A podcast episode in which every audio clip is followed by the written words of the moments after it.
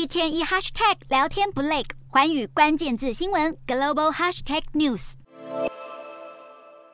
阿根廷副总统克里斯蒂娜·费南德兹一号晚间在家门口和大批支持者热情互动，但就在此时，人群中突然冒出一把枪支，对准克里斯蒂娜头部，她立刻抱头蹲低。现场的红衣男子左探右望，发现有异状，和其他人一起抓住混入人群中，差点就近距离成功暗杀阿根廷副总统的枪手。这起事件也凸显阿根廷副元首的维安亮红灯。阿根廷总统艾伯托·费南德兹谴责，这是阿根廷恢复民主后所发生的最严重事件。阿根廷国家安全部表示，嫌犯是三十五岁的巴西人蒙蒂埃尔。他在去年三月曾经因为持有武器遭到拘捕。克里斯蒂娜近来卷入贪腐丑闻，检方指控他在二零零七到二零一五年担任总统期间贪污，求刑十二年，以及褫夺公权终身。但上个月底有数千名支持者走上街头，表达对克里斯蒂娜的支持。克里斯蒂娜在担任总统时推行民间企业国有化。价格管制、提高政府福利支出以及增加公共建设、拓展就业机会等政策，但导致阿根廷经济破产，陷入经济危机。